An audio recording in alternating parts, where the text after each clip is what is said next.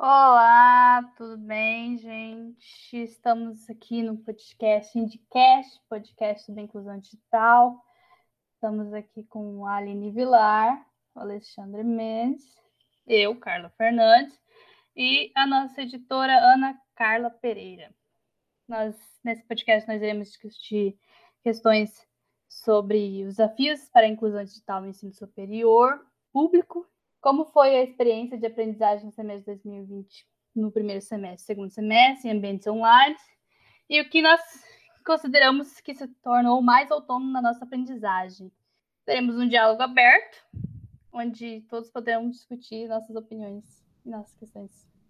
Oi, Carla, tudo bem? Estou aqui, a Aline.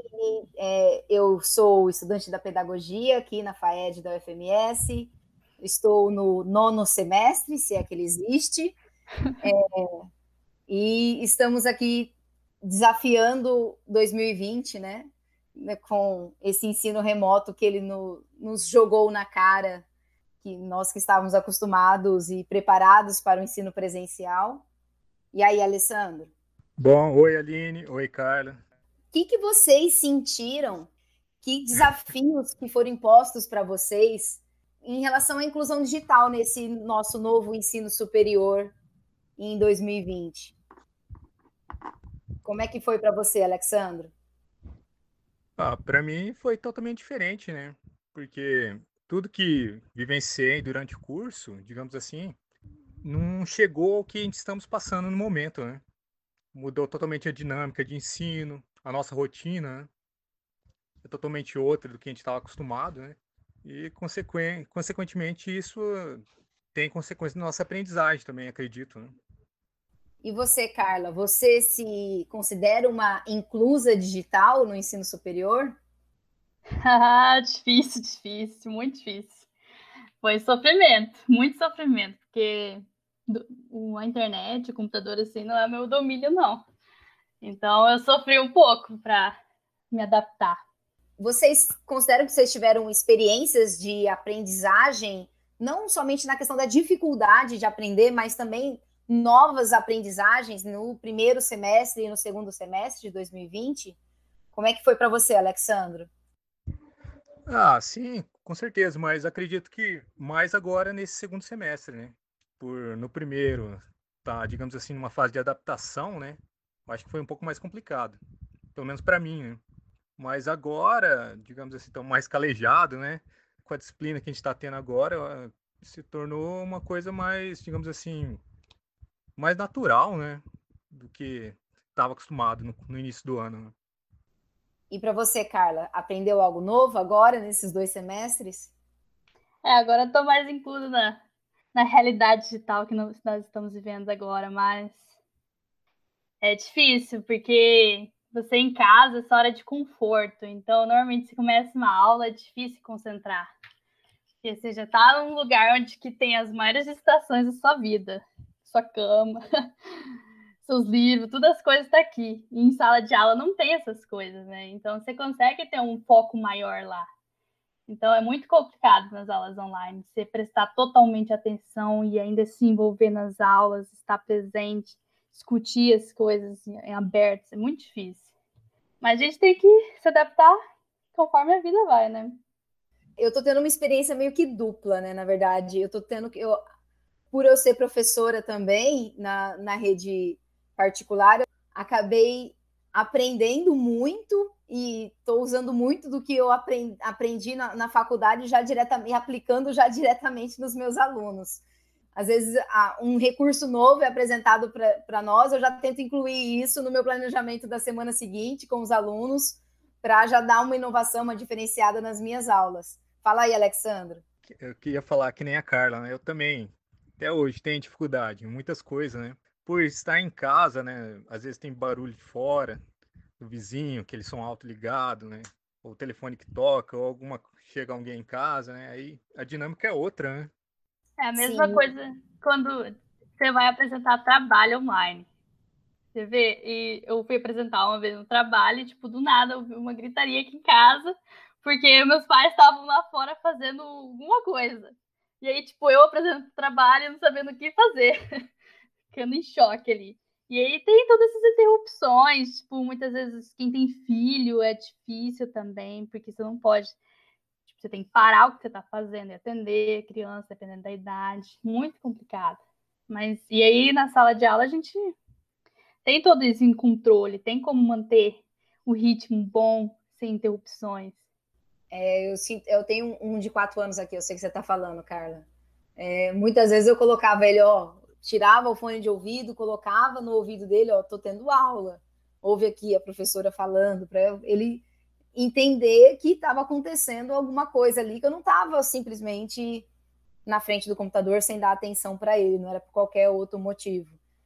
E a, acontece, né? Tipo, dependendo de como está o ritmo da aula, a gente acaba dormindo na aula, é todas aquelas coisas que os professores, que eu como professora não quero que os meus alunos façam comigo, mas vamos dizer assim, alguns professores já me acompanharam no banho, é, saibam disso, que eu levo o celular para o banho enquanto eu estou tomando, estou assistindo aula.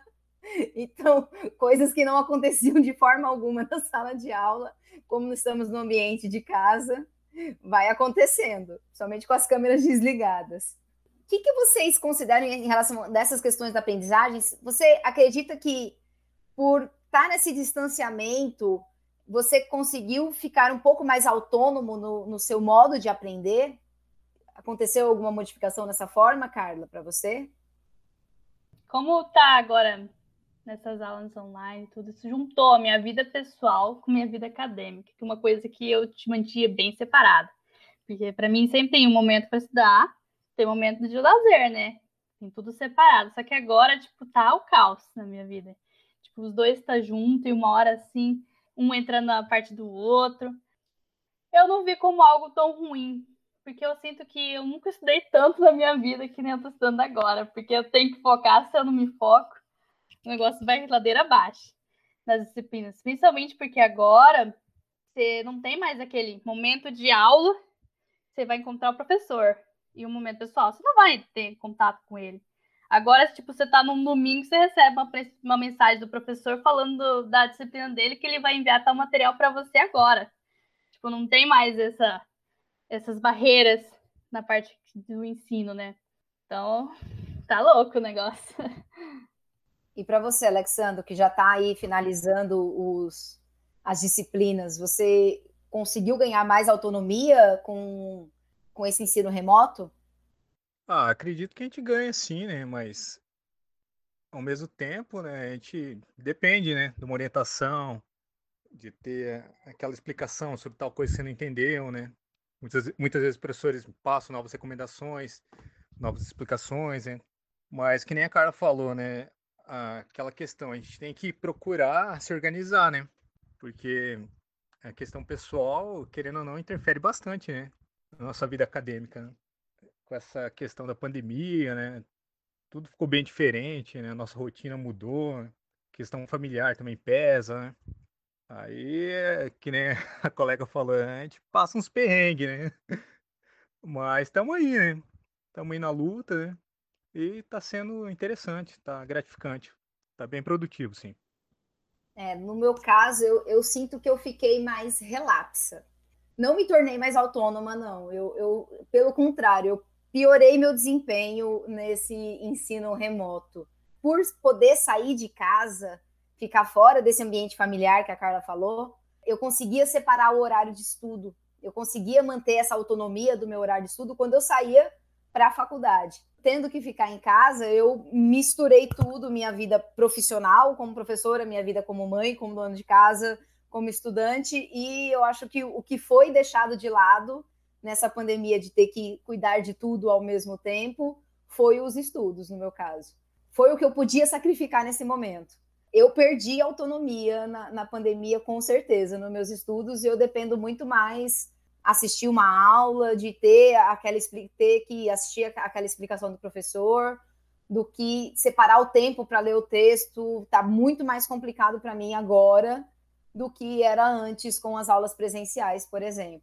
Eu, sendo uma aluna que nas aulas presenciais depende muito do professor, porque eu aprendo mais ouvindo do que na leitura mesmo do texto, eu sofri muito no primeiro semestre.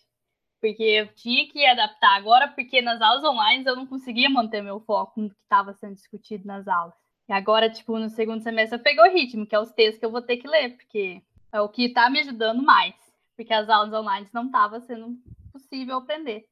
Mesmo que a diferenciação do presencial para online assim não seja tanto, né? Que é uma sala de aula, um professor falando, a gente vê os dois, mas a presença, tipo, manter o visual com o professor era importante para mim no meu, aprendizagem. Conforme que eu dependia muito dele, principalmente na compreensão de texto, porque apesar de ler, eu não conseguia me aprofundar tanto. E agora, tipo, é os textos que estão ajudando, orientando, mas eu sinto que no segundo semestre eu comecei melhor já, agora que peguei o ritmo. Vamos fundo, né? Bom, pessoal, então aqui vamos finalizar o nosso podcast. Agradecer a participação de todas as colegas. Também agradecer a professora Daiane, né, por oportunizar para a gente essa nova experiência, essas novas aprendizagens que estamos tendo na disciplina, né, para a gente estar tá integrado essa cultura digital, né, acredito que pós essa pandemia vai estar tá mais inserido dentro das escolas, né? Porque, querendo ou não, tá aí, né? Faz parte no, da nossa cultura, né? Obrigado também. Obrigado, Carla. Obrigado, Alexandro. Obrigada, Ana, aí, pela edição. Tchau para vocês. Até a próxima, tchau, quem sabe, tchau. né?